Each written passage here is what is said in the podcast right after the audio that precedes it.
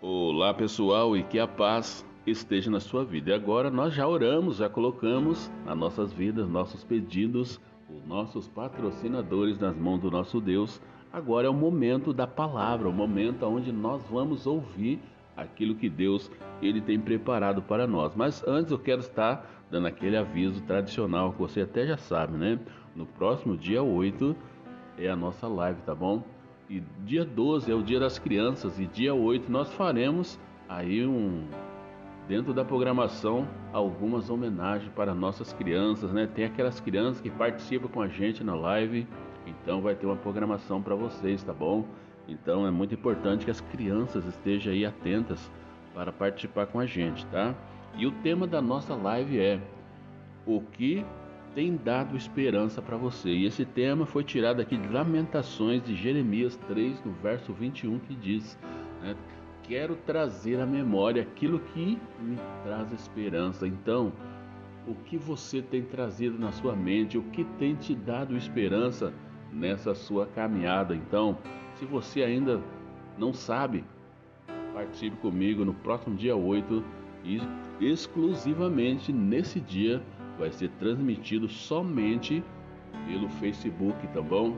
Então você vai poder assistir somente pelo Facebook. Eu não vou transmitir pelo YouTube exclusivamente somente dessa vez, tá bom? Porque o conteúdo vai ser um conteúdo assim voltado para as crianças e o meu conteúdo eu não posso passar para as crianças, entendeu?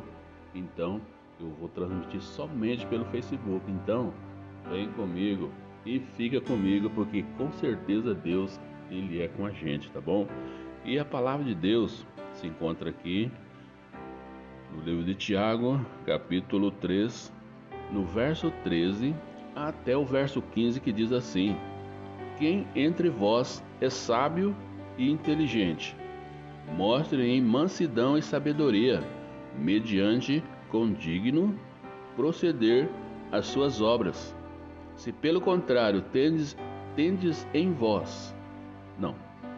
Pelo contrário, tendes em vosso coração inveja, amargura e sentimento facioso. Nem vos glorieis disso, nem mintais contra a verdade. Essa não é a sabedoria que desce do alto, antes é terrena, animal e demoníaca. Olha só, essa é a palavra do nosso Deus, né? E o texto começa falando que quem entre vós é sábio e inteligente, mostre mansidão e sabedoria, mediante condigno proceder as suas obras. Então, se você é considerado inteligente e sábio, olha só, mostre isso em mansidão e sabedoria. Então você precisa mostrar com as suas atitudes. Isso nos ensina que não é com palavras bonitas que nós nos mostramos que somos mestres sábios, né? É, então nós entendemos isso. A verdadeira sabedoria não é manifesta na vida do crente através do discurso, mas sim das obras. É das obras que ele faz. Não é do discurso, não é com palavras bonitas, não é com gesticulações combinando, não, mas sim é com as suas obras né, com as, as obras que nós, como servos de Deus, nós fazemos, porque olha só, os olhos do Senhor estão em todos os lugares.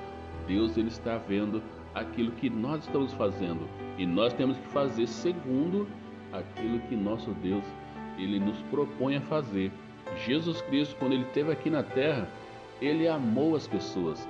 Ele amou de uma forma muito grande e especial. Jesus Cristo, ele não excluiu ninguém né, que foi até ele, mas sim ele amou, porque foi para isso que ele foi chamado. E nessa, nessa mensagem, nesse estudo aqui, nessa, nessa lição, nós vamos aprender que obter informação ou conhecimento intelectual não significa adquirir sabedoria. Olha só, algumas pessoas são bem inteligentes, mas ao mesmo tempo inaptas para relacionarem-se com outras pessoas. Então existe essa dificuldade entre as pessoas. Ela pode ser uma pessoa muito inteligente, mas ela não sabe se relacionar com as pessoas. Então é isso que Tiago ele está falando.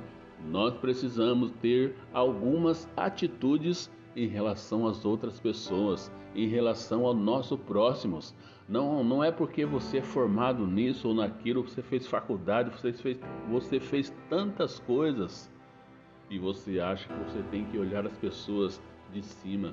Não, você tem que estar na mesma posição que aquela pessoa está, porque ela é uma pessoa que também depende da misericórdia de Deus, assim como você. Então, é as suas obras, tá bom? São as suas atitudes.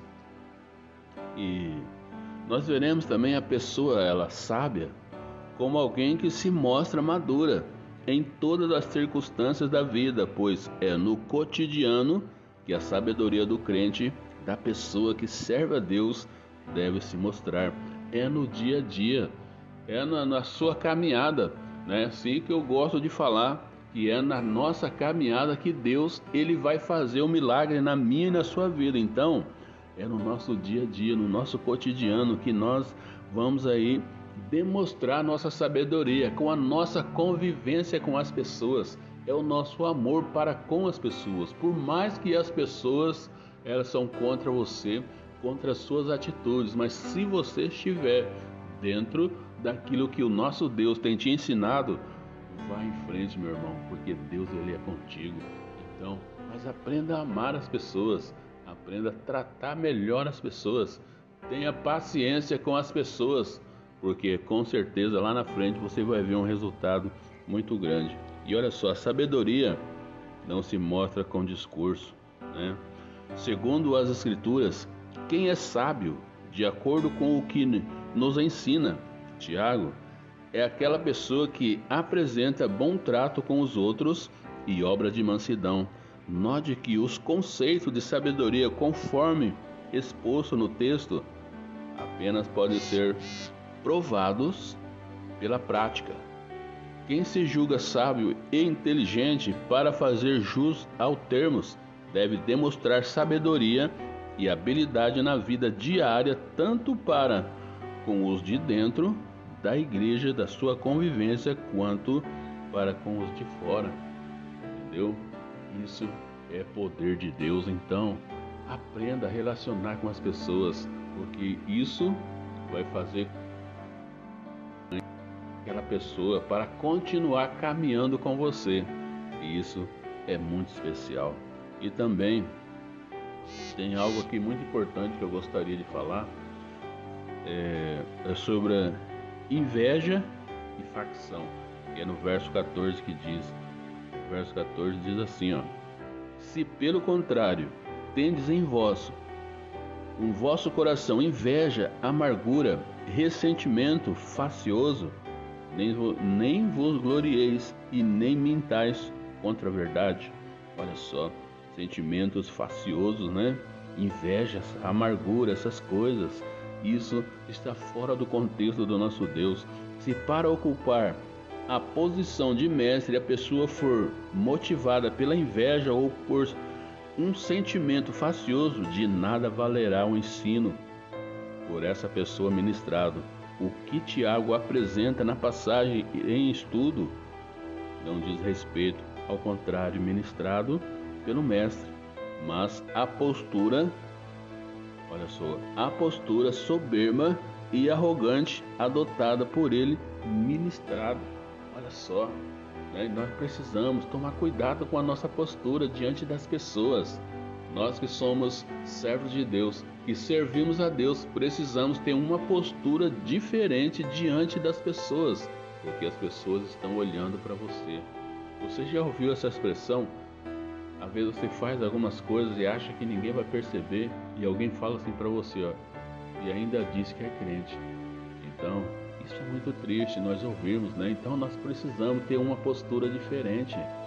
E é e você só vai saber caminhar dessa forma quando você passar a examinar a palavra de Deus, quando você estabelecer uma intimidade com o nosso Deus diária no seu dia a dia. Aí você vai entender qual é a vontade de Deus para a nossa vida. Então é muito importante, tá? Então Tiago, ele afirma que essas atitudes são terrenas, são animal, diabólicas, pois não edifica, mas destrói, não une, mas divide, não é humilde, mas soberba. Né? Então, é na, na arena prática que a nossa conduta pessoal demonstrará o tipo de sabedoria que obtemos, se do alto ou se terreno. Deus nos guarde da falsa e diabólica sabedoria, que é as coisas desse mundo. Nós queremos seguirmos aquilo que as pessoas estão fazendo. Nós temos que seguir aquilo que Jesus Cristo ele tem nos ensinado. Quantas vezes você tem ido na igreja ouvido mensagens? Por que, que essa palavra que você ouve não muda a sua vida, não muda a sua história? De repente é porque até hoje você não se interessou ou você não tentou entender aquilo que é vontade de Deus para a sua vida. Então, pare de insistir no seu erro, mude a sua vida, mude a sua história, pare de ter algumas reações que você estressa as pessoas. Tenha uma atitude de amor, tenha sabedoria vinda do alto e não aqui desse mundo. Olha só, o mundo é ele está corrompido. Então nós precisamos estar olhando para Jesus, que é o nosso Deus. E era isso que Deus ele tinha para falar para você, tá bom? Deus te abençoe e que a paz do nosso Deus enche o seu coração. Djalma de Oliveira, abençoando pessoas. Fica na paz, meu querido, e tenha um bom dia.